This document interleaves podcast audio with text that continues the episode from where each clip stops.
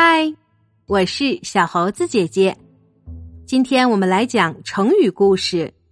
这个成语就是“木牛流马”。在三国时期，诸葛亮六出祁山，和司马懿对阵。他偷偷在葫芦谷制造了木牛流马。想用这些木牛流马运送军粮。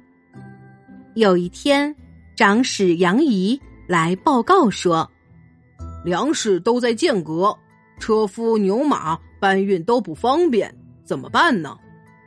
诸葛亮说道：“我已谋划很久了，现在正让人制造木牛流马。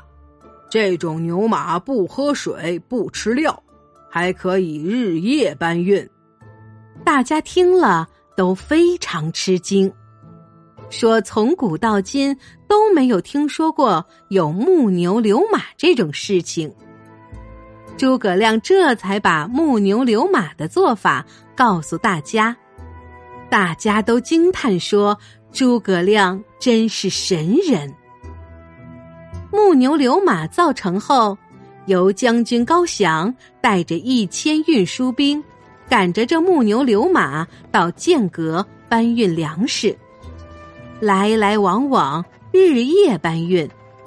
司马懿听说了木牛流马，很是惊恐，就派张虎、岳林两名大将率领五百精兵，伪装成蜀军，埋伏在小路上。等高翔赶着木牛流马运输队走过之后，他们把走在最后的几匹牛马抢了回去，并照样子也做了起来。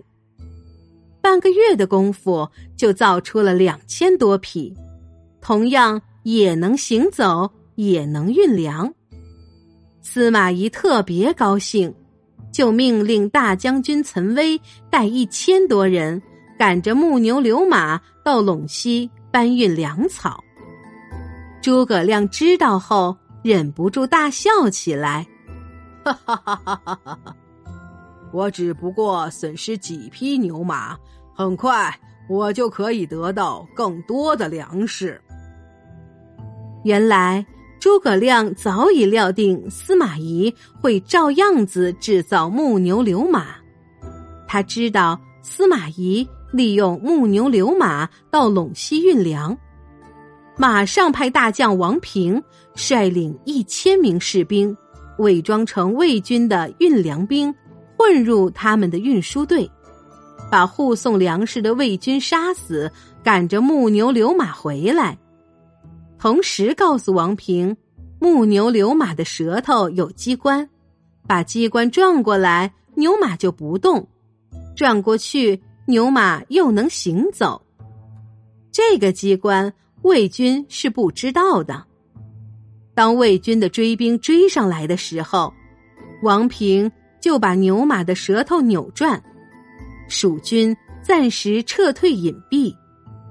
魏军想赶着牛马回去，但是牛马都一动不动，这些牛马赶不走，又扛不动。魏军无可奈何，一点办法也没有。这时候，蜀国的援军到了，魏军只好放弃这些木牛流马，仓皇而逃了。蜀军把牛马的舌头一扭转，牛马又开始行走，把魏军的粮食搬到了蜀军的大本营中。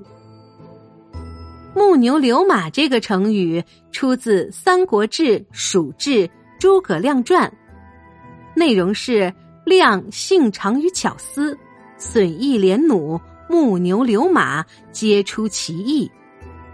木牛流马的意思是木质的、带有货箱的人力步行或轮行结合的运输工具。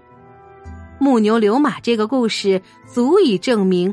诸葛亮的足智多谋、神机妙算，让人不得不佩服他的才能和智慧。好啦，今天的成语故事就是这些内容。喜欢小猴子姐姐讲的故事，就给我留言吧。也欢迎你把今天的故事分享给你的好朋友们。关注我，收听更多精彩内容。我们明天再见。